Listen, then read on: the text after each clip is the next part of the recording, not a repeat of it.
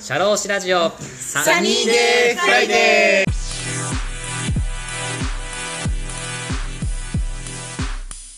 シ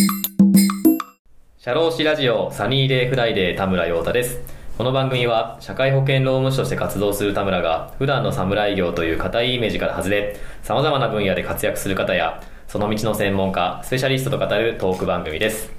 本日も素敵なゲストをお呼びしております私から簡単にご紹介させていただきますユナイテッドワールド株式会社代表取締役の朝日勝さんですよろしくお願いしますよろしくお願いします。サニーデイフライデーに来てもらいましてありがとうございますあ、こちらこそお呼びいただきありがとうございます。朝日さん以前も2回ぐらい出てもらってますねはい、光栄です。3回目ですね。どどうですか3回目でちょっと慣れてきましたなんでだいぶ期間が空いたんで、かはい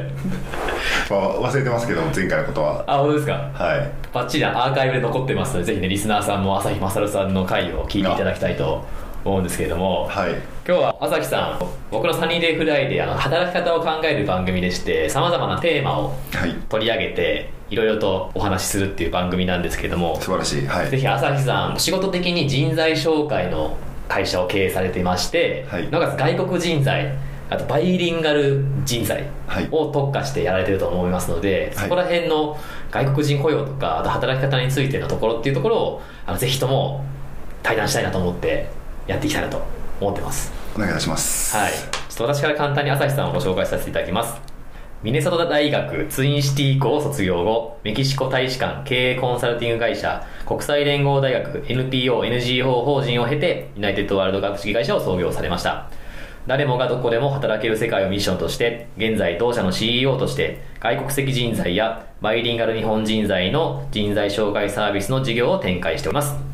ということで、はい。はい。ありがとうございます。はい。で今日はですねあのテーマ私持ってきたんですけどもはい。多分お仕事から人材紹介の仕事されてるかと思いますのでいや、はいこれは多分よく見かけてることだなと思うんですけどもはい。求人票はい。求人票ってやっぱ見る機会多いじゃないですかはい。もう毎日見てますね。あですよねもちろん。 で仕事探す方も見られると思いますしこれから人採用したいっていう会社さんも求人票作ると思うんですよはい。一番、まあ、ベストなのはその仕事探す方も仕事探す方欲しい会社さんもマッチングする機会を作るのが多分この求人票の目的だと思うんですよねはい。なので今日のテーマは求人票の見方求職者仕事探す方はどういうふうにして求人票を見たらいいのかってところもそうですしあと会社側としてもどう求職者はこういうことを思ってるからこういうふうに書いた方がいいんじゃないかみたいなそういう求人票についてちょっとお話ししていきたいなと思いますはい。朝日さん求人票のテーマなんですけどもはい。はい。多分朝日さん仕事を経営される前にアルバイトとかのご経験とかありますかそうですね。ずっとはい喫茶店でアルバイトしてましたね。あどどんなバイトしてたんですかまあ、そこで、まあ、コーヒーを入れたり、まはあいそれを接客して提供したりとかですね。あーそれをやってましたねずっと、はい、とかコンビニもやってましたしあ結構やってますね、はいど今までどれぐらい経験されたんですか仕事は喫茶店がずっと2年ぐらいやっててだ大学の時ですか大学そうですねコンビニとか日雇いとかでもやってましたねそういうああ日雇いでコンビニで働くみたいなセブンイレブンとあかそんなんあるんですかありますねなんか そうそうなんですえじゃああれですかそのその日によってこのコンビニのなんとか店舗なんとか店舗違うんですかはいそういうのでやってましたねそうなんですか、あれそれなんか、ね、し毎日仕事働く場が変わるからいいですねそれねそうですねああなんか会社設立のために500万円必要だったんで、はい少しでも貯めようかなと思って、はあの正社員の仕事しながら夜の時間になってはいコンビニで働くみたいなのちょっとやってましたね、えじゃあユナイテッドワールドさんを創業される前のその準備期間みたいなところで そうですねあそうなんですかまあ、数万円なんて全然か大して変わらないですけど、はい少しでもまあお金貯めようかなと思っていや大きいですよ ね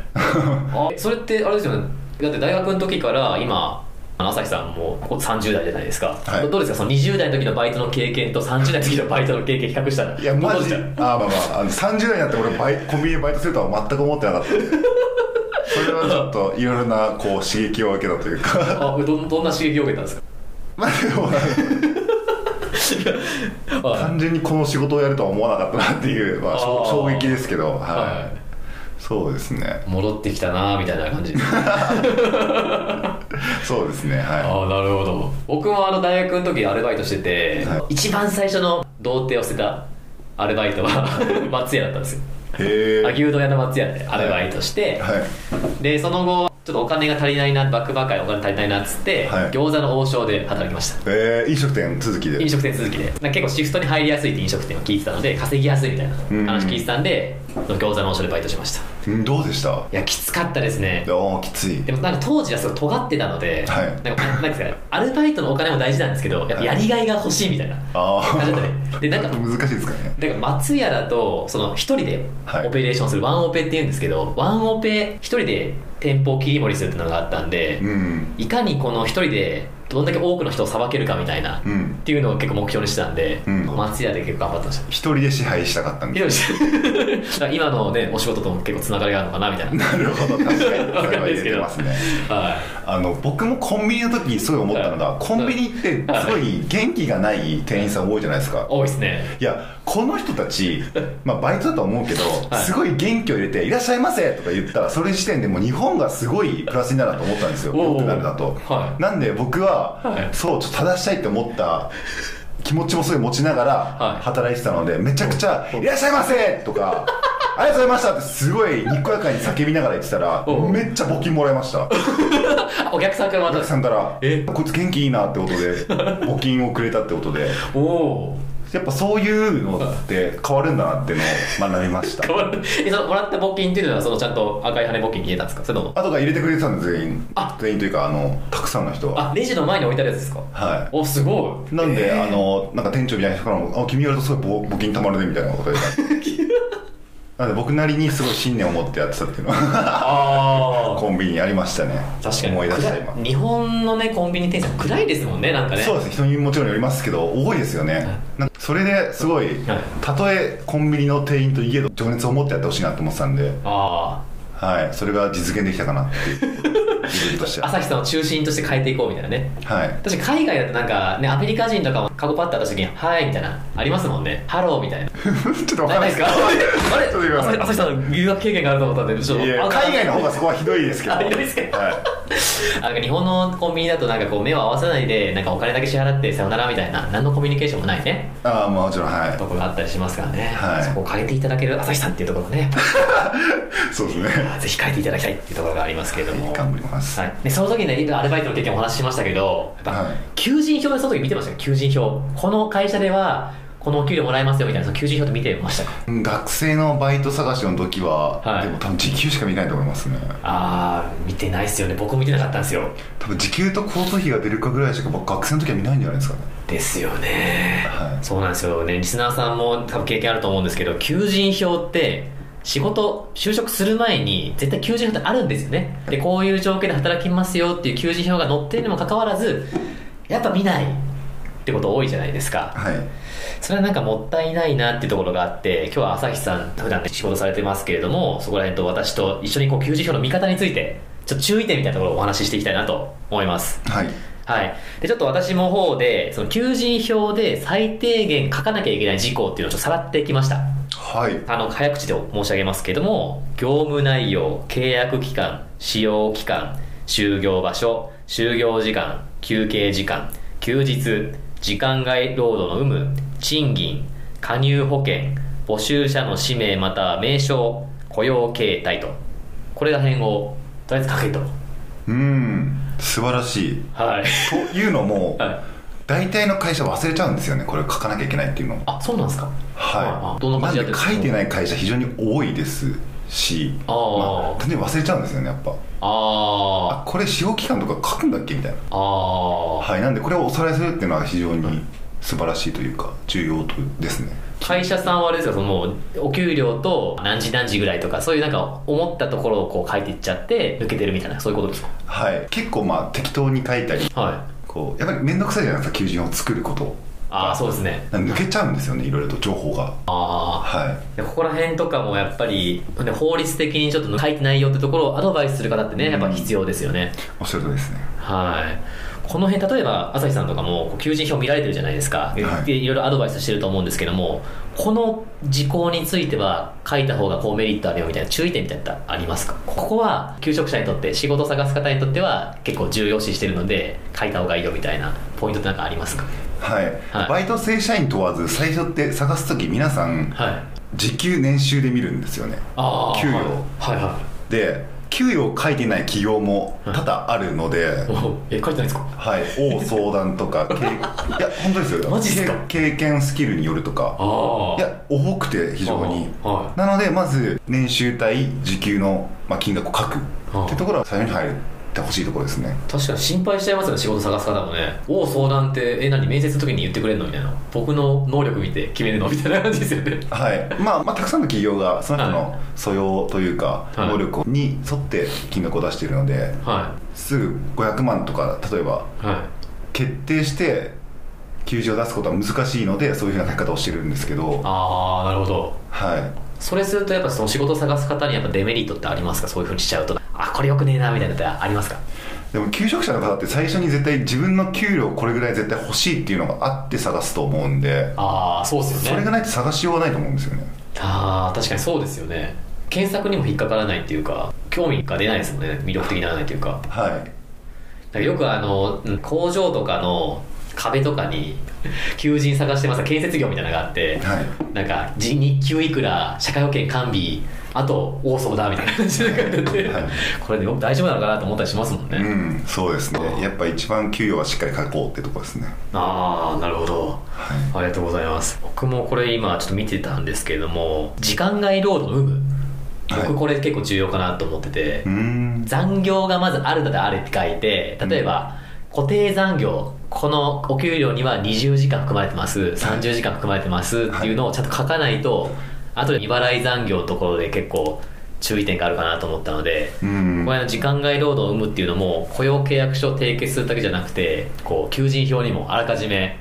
月何時間含んでるよみたいなとこは書いておかなきゃいけないかなっていうちょっと思いますねい や車両士さんの意見ですよねさすがどうですかこれ忘れちゃう企業さん多いですもんねあ多いですかはああそうですよねいで書かなきゃいけないんですよね確かにですねはいうんいありがとうございます平均残業時間も書いてあげると非常に助かりますよねあそうなんですかそういうのきっかけとかあるんですか残業時間ってめちゃくちゃ気になるじゃないですかあ仕事する側がはいあ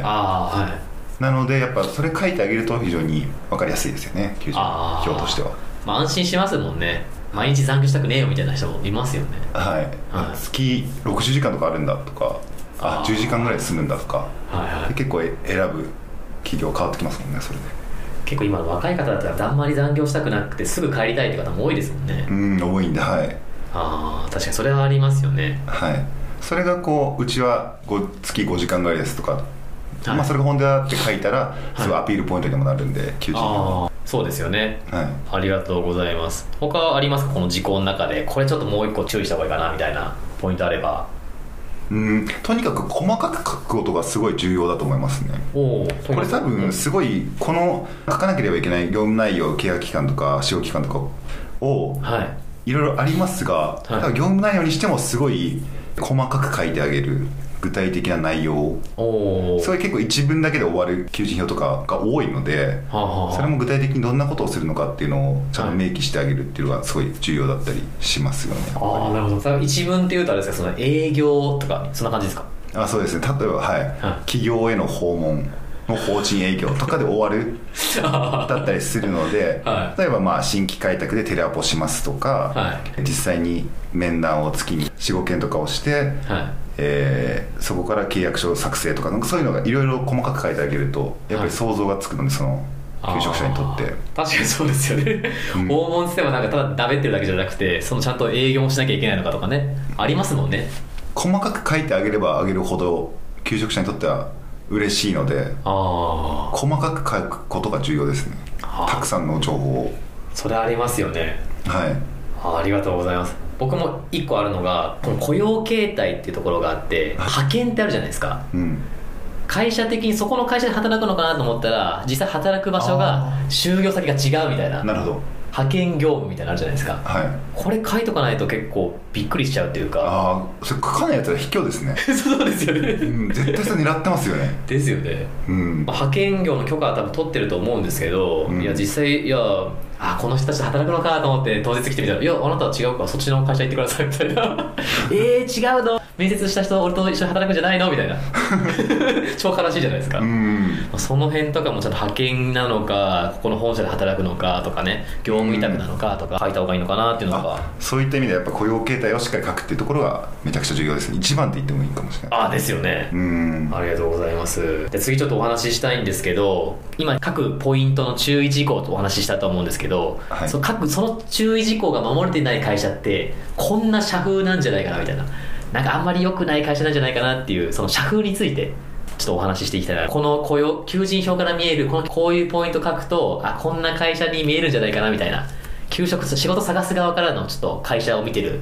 風景みたいな社風みたいなの話したいんですけど、はいなんか朝日さんそういうのありますか、うんこのポイントかけてないとこんな会社に見えちゃってるよみたいなのありますかけてないということは、はいおそらく時間を使えてないってことがほとんどだと思うんですよほうほうほうはい採用にコスト人材を避けない、はいということで、まあ、おそらく誰かが兼任で採用や人事をやっているもしくは社長の方が人事採用をやっているとはあいうことで、あまり採用に力を避けないっていう企業さんがほとんどこうしっかりした求人票をかけてないことは非常に多いので、あーはいやっぱりそこをおろそかにしている会社なんでっていうのが分かりますよねああ確かにそうですよね、はいなんか自分のことを必死にこう探してないんじゃないかみたいなのが伝わりますもんねはいああ確かにやっぱそういうのって聞きますかやっぱ仕事探す側からもこういう会社ってこの求人票薄っぺらい会社ってこんな会社なんじゃないですかみたいなっていうなんか悩みとかもあったりするんですかあーそれを直接聞いたりはないですけど、はやはり採用にすごい注力してたりはいその採用とかを大切にしたり人事を大切にしてる会社さんはすごい人事たくさん人を置いたりして、はい時間やお金も割いてるので、はい採用ページがすごい、えー充実してたりおー分かりやすかったりで求人法も細かく書いてあげたりしててほうやっぱりすごい採用に対して熱意があって、まあ、いい人を取ろうと頑張ってる会社さんなのでそれはすごい伝わりやすいですよねああなるほど、はいそれはありますよね確かにその分書いてるってことはやっぱり必死になってうちの会社にこう見つけてほしいみたいなところがありますからねはいそういった会社さんはまあ、うんうんほとんどいい会社さんですよねやっぱりああそうですよねありがとうございますあと僕は使用期間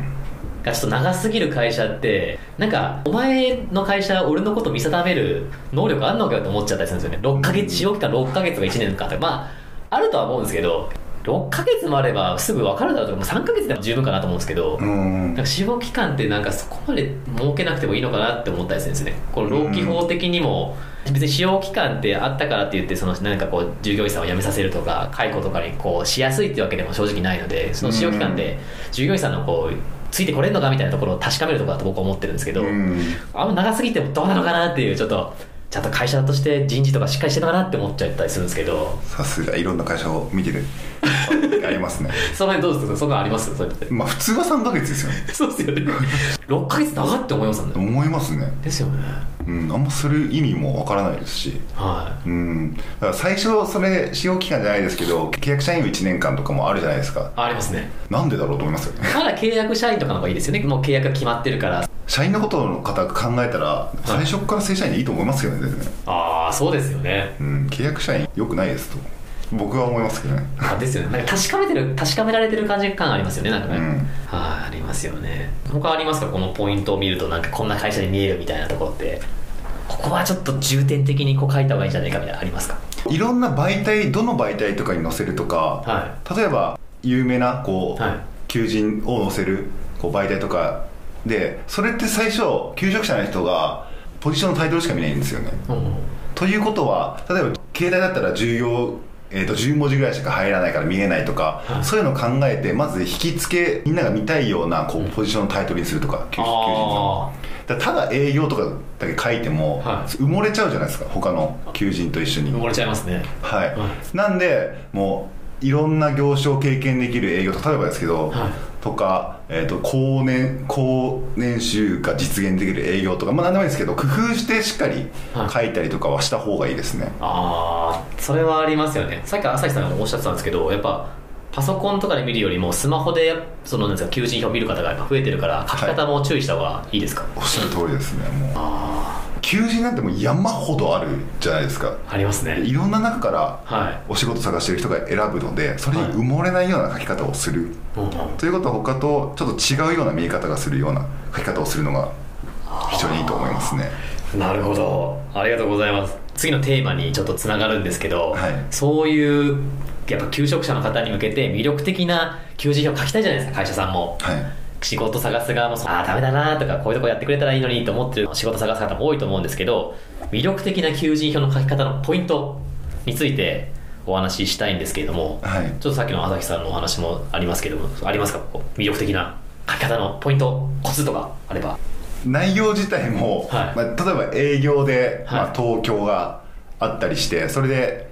まあ、400万円とかの営業のポジションで、なんかそれがすごい普通の求人内容だともちろん集まらないだと思いますああはいはいそういう求人がいっぱいあるのであればあお給料のこのランク400万600万とかのランクにいろんな求人があるってことですかだから営業で例えば400万って探したらいろいろあると思うんですよあーたくさんの求人が、はいその中でその企業を選ぶってはい相当な確率になると思うんです よそうですね確かにはい、なので、はいちょっと違うところを例えばフルリモートの営業とかってなるとかなり数が狭まると思うんですよ、ああもう会社来なくていいよみたいなはおはーい、珍しいしそういうとこ行きたい人もすごい多いと思いますしあはあはなのでそういう差をつけてあげたり、はい例えば、えー極端な話2000万円の営業ですなったらかなりこ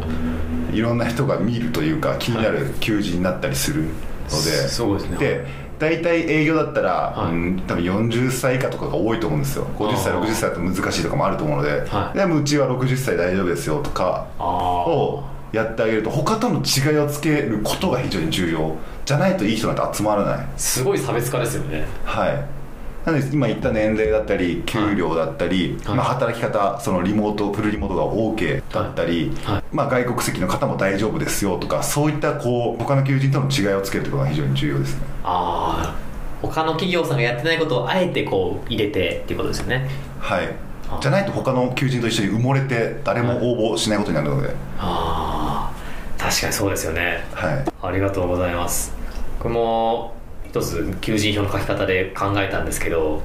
求人票ってただこう人が集めて面接するための場じゃなくてその後の入社してからのための人集めのものじゃないですか求人票って、だからその入社後のことも考えた内容にしてほしいなっていうのがあって、うん例えばその営業だったら例えば1年目2年目はこんな仕事を任されてますよとうん、人によっては営業から営業ジム行ったりとか企画の方行くよとかそういうなんかいろんなパターンみたいなキャリアマップみたいなのをこうなんかその各その会社さんのよくある事例としてちょっと求人票に書いてあげたらなんか結構自分の仕事のキャリアビジョンとかも見や見やすいのかなっていうのを思った思うんですよねキャリアパスをそういうふうに示してあげるのは非常に重要ですよねはいこう面接の時聞けないじゃないですかなんかこう自分ってこの仕事やったら3年後とかにどうなってますかって、まあ、聞けるんですけど、うん聞いたらなんかこの人やる気あんのかなみたいにななったりするじゃないですか、うんそれをなんか会社から言ってあげるとか確かに重要ですすごい僕は大事かなと思ったんですけど求人票でちょっとそれを書くの難しかったら採用ページとかにそういうのを書いてあげるとか、企業のホームページの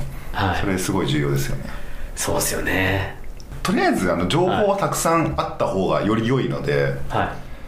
たくさんの情報を書くっていうところですねまあほとんどの企業が面倒くさがってしまっていはい端的なことしか情報を入れないのではいあの福利厚生にしてもこんなのがたくさんありますよとか、まあ、情報はいっぱいあればあるほど良いので求人票としておはいなのでより細かい求人票がいいと思いますありがとうございます今日は求人票の見方ということでテーマをお話しさせてもらいました朝日さんもう今日からバリバリとゲストとして出ていただいてありがとうございますはいありがとうございます次よ回以降またテーマ用意しておりますのでまたよろしくお願いしますろしくお願いしますはいそれでは本日のゲストはユナイテッドワールド株式会社代表取締役の朝日勝さんでしたありがとうございましたありがとうございました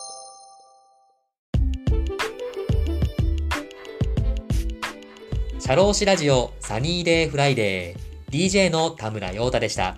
それでは次回もリスナーの皆様のお耳にかかれることを楽しみにしております。今日も気をつけていってらっしゃい